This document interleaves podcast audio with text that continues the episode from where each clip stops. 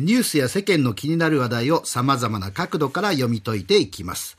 えー、昨日の毎日新聞一面トップに、えー、えっと思うようなね、見出しがありまして、うん、えー、誇張金でタワマンという見出しだったんですが、はい、これ記事を読むと、コロナ対策の雇用調整助成金で儲けてタワーマンション住まいになった経営者がいるという内容だったんですけども。儲けてえー、なんだそれということで、うん、えー、今日はこの話題ですよね、ガタナカさん。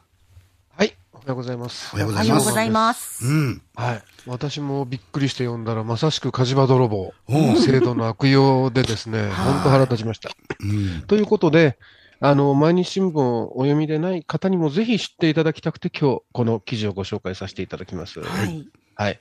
これ、あの、毎日新聞が2020年から始めた調査報道のキャンペーン企画、あの、見えない予算っていうシリーズの最新記事で、うん、あの、このシリーズ、これまで東京オリンピックのスタッフの人件費が1日最高35万円も計上されてたり、うん、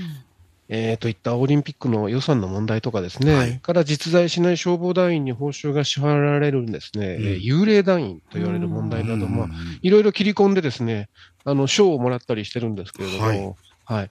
あの、中でも、コロナ対策予算のずさんな管理とか、制度の悪用とかはですね、まあ、いろいろな角度から検証していて、まあ、例えば、収入の減った事業者に支給したあの持続化給付金、はい、この不正受給が1万件を超えているとかですね、うん、期限切れなどで捨てられたコロナワクチンがおよそ8000万回分、額にして2000億円以上になるといった特報をしてるんですけれども、はいはい、ま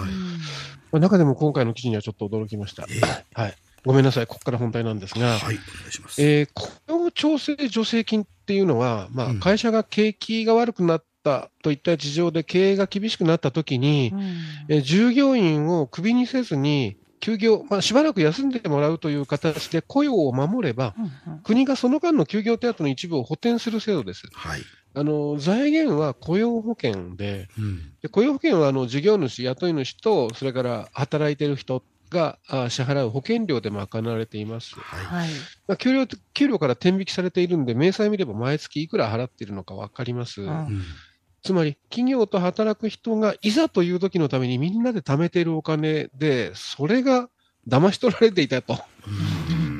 ねえー、手口はこういうことです。はい。はい。まず、コロナで経営が厳しくなったということで、従業員を休ませて、その分の雇用調整助成金を申請し、で、まあ、通れば受給します。はい。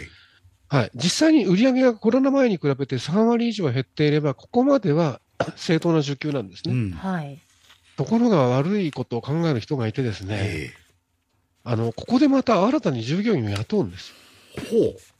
仕事がないからその分の従業員を休まて休ませているはずなのに、ですよ。はいはい。で、その従業員も、新しく雇った従業員もまたすぐ休業させて、でまで、またその分の雇用調整助成金を受給するんですね。で、はい。で、その全額を休んでる従業員に支払うんだったら、まあ、ある意味、えーこ まあ、いいか悪いか別に人助けと言えなくもないんですが、もちろんそんなことはしません。はい。はい。受給額の一部しか渡さず、差額をピンハネするんですね。はあ、悪い。もうそれ差額、ピンハネって本当は一つね、1割しか跳ねないからピンハネ、一部からピンハネだけど、多分そんなことないよね。そんなことがないんですね、おっしゃるとりですね。はい。あの、実はコロナ前まで事業主に1人当たり支払われる休業助成金は、あの、社員1人当たり、休んだに人に当たってですね、うん、1日最大およそ8400円だったんです。はい。それが、まあ、コロナの特例で上限が1万5000円に引き上げられたんで、はい。はい。跳ねられる額も、まあ、跳ね上がったんです。はい。で実際ある企業は1人当たり1日1万3000円の助成金を受け取りながら、うん、従業員には6000円しか支払わず、うん、差額の7000円が経営者の利益になってたそうです。うん、はい。それがまあ20人だった場合ですね、はい、1ヶ月の所定労働日数は20日ですので、うん、これ全部休ませると、20人かける20日かける7000円、まあ、跳ねる額ですね。が、えー、結局月に280万円に上るんですね。はあ、それが1年続けば3360万円ですから、高級会社どころかちょっとしたマンションも買える額です。はい。中にはですね、新たに雇う従業員はすべて家族や親族で、はい、ですので、その分はピンハネどころか全額丸儲けというケースもあったそうです。ちょっと何なんですか。はい。もう。で、あのー、その結果ですね、経営者の住所が新生児と変わってるんで、見てみたらタワーマンションになってたりですね。はい。自宅に行ったら車が新車になっていたっていうケースもあったと。あの、東日本のある労働局職員が毎日新聞の取材に明かして、怒りを覚えたって話してるんですね。それは怒りを覚えますよね。はい。だって雇用保険料、毎年上がってますからね。はい。じゃあ、なんでそんな複製がまかり通るのかって思われますよね。よねはい。これもですね、コロナ禍の緊急対応のためです。うん、あの、コロナ前まで助成金の支払い対象は、そのお店とか会社で半年以上働いている人が対象だったんですね。その方が休業した場合に払われてたんですが、うん、それがやっぱりコロナの特例で撤廃されて、うん、さっき言ったように、雇ったばかりの人にも支払われるようになったんです。はい。はい。そしてもう一つの問題はチェック機能の弱さです。うんまあ、あの企業が倒産したりね、失業者を溢れさせないための緊急対応だったんで、うん、所管する厚生労働省は、基本的に申請から2週間以内に支給を完了するっていう迅速支給の方針を掲げたんですね。まあ、これはあの時確かに必要な措置ではあったんですよね。やっぱりね、これはもうとにかく速さが必要だったんですからね。そうそうそう、うん、そうなんです。ただ結果として書類や手続きに不備がなければ、とりあえず審査は通ったんですね。うん。はいはい、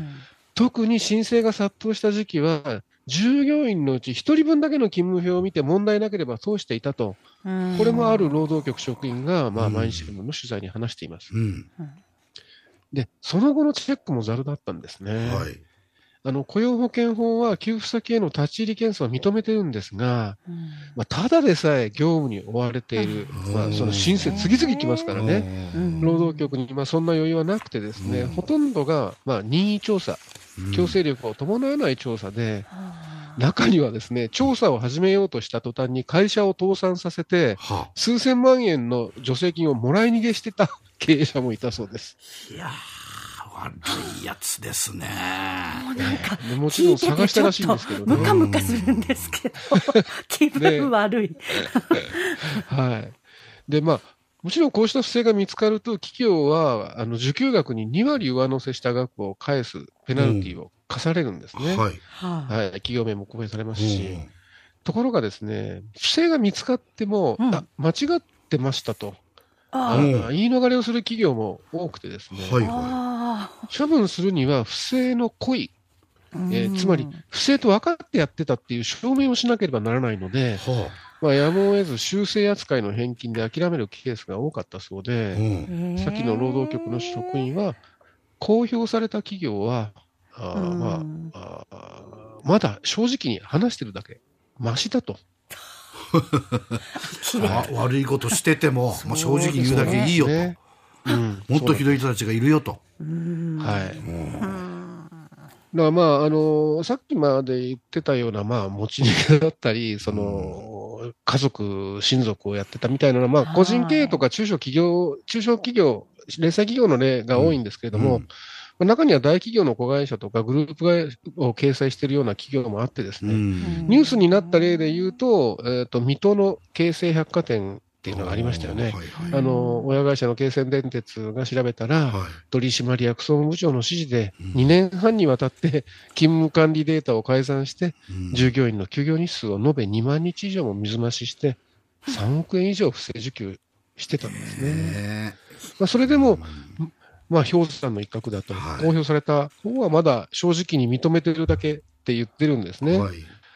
えーで、結果ですね、虚偽申請などの不正受給が見つかったのは、2020年4月の特例措置の開始から、去年の年末までにおよそ1200件、うん、額にしておよそ190億円ですので、金額ベースで全体の0.3%に過ぎずですね、うん、えー、所管する厚生労働省からも、まあ、これは氷山の一角でしょうねっていう声が上がってるんですね。いや、まあ、だから、見つかっっただけでも190億円ですけども、見つかってない額を入れたら、相当な額なんでしょうね。だと思われますね。えー、まあ、支給した額自体がまあトータルで6兆円超えてますからね。はい。で、中にはですね、社会保険労務士が契約先の企業に、不正受給に手を貸したりですね、はいうん、中には不正を指南したケースもあってですね、えー、これは2月1日の毎日新聞が報じてるんですが、東京都内のある社会保険労務士は、契約先の中古車販売会社に休業手当の水増しを持ちかけて、うん自分からですね、うん、で、およそ400万円を不正受給して、100万円の成功報酬を受け取ったとして警視庁に逮捕されてます。はあ、でこの社労士が関わった請求は他にも100件近くあって、東京労働局はすべて手続きを止めたんですね。だからまあ本来チェック役であるはずの社労士さんの中にもこんな人が、まあもちろんそうじゃない？そう、いや、もちろん人が多いんですけども、やってらっしゃる方がほとんどなんでしょうけどね。はい。氷山の一角かもしれないっていう。うん。だからまあ、会社ももう改めて言いますけれども、はいもちろん、まっとうに請求して、で、それでまっとうに、えっ、と、社員さんに支払って、それで助かったっていうケースももちろん、そっちが圧倒的に多いはずなんですけどね。はい。はい、まあでも、新型コロナウイルス感染症、あのゴールデンウィーク明けの5月8日から感染症法上の位置づけがインフルエンザと同じ5類に引き下げられますよね。はい、もちろん5類になったからといって大丈夫なわけじゃなくて、うん、でまたあの感染者が増え始めていて、うん、第9波かとも言われていますから、注意は怠られないんですけれども、うん、まあ、3年に及んだコロナ禍の時代に一区切りつくのも事実なんですね。はい、はい、ただ区切りがついたからこそ、検証はこれからが本番だと思います。はい。はい、確かに非常時でしたから、やむを得ない面はありますけれども、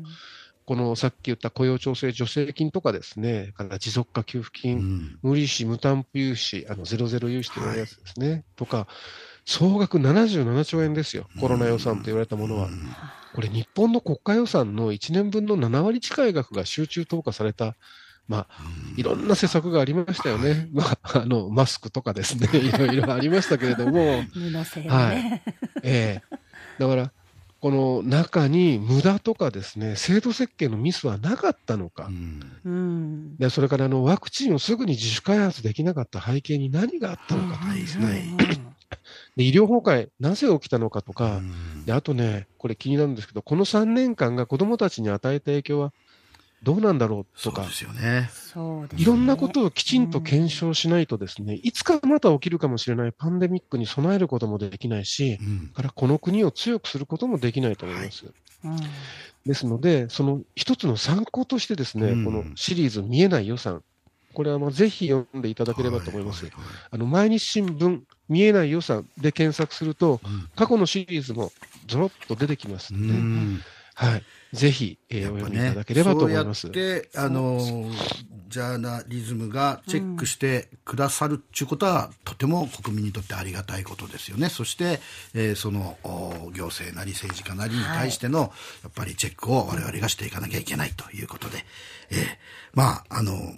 聞いてて腹立たしい ニュースではありましたけども、でもチェックをするっていうことが大事だっていうことですよね。ですね。はい。ということで今日は元サンデー毎日編集長片永修一郎さんにお話を伺いました。ありがとうございました。はい。どうもありがとうございました。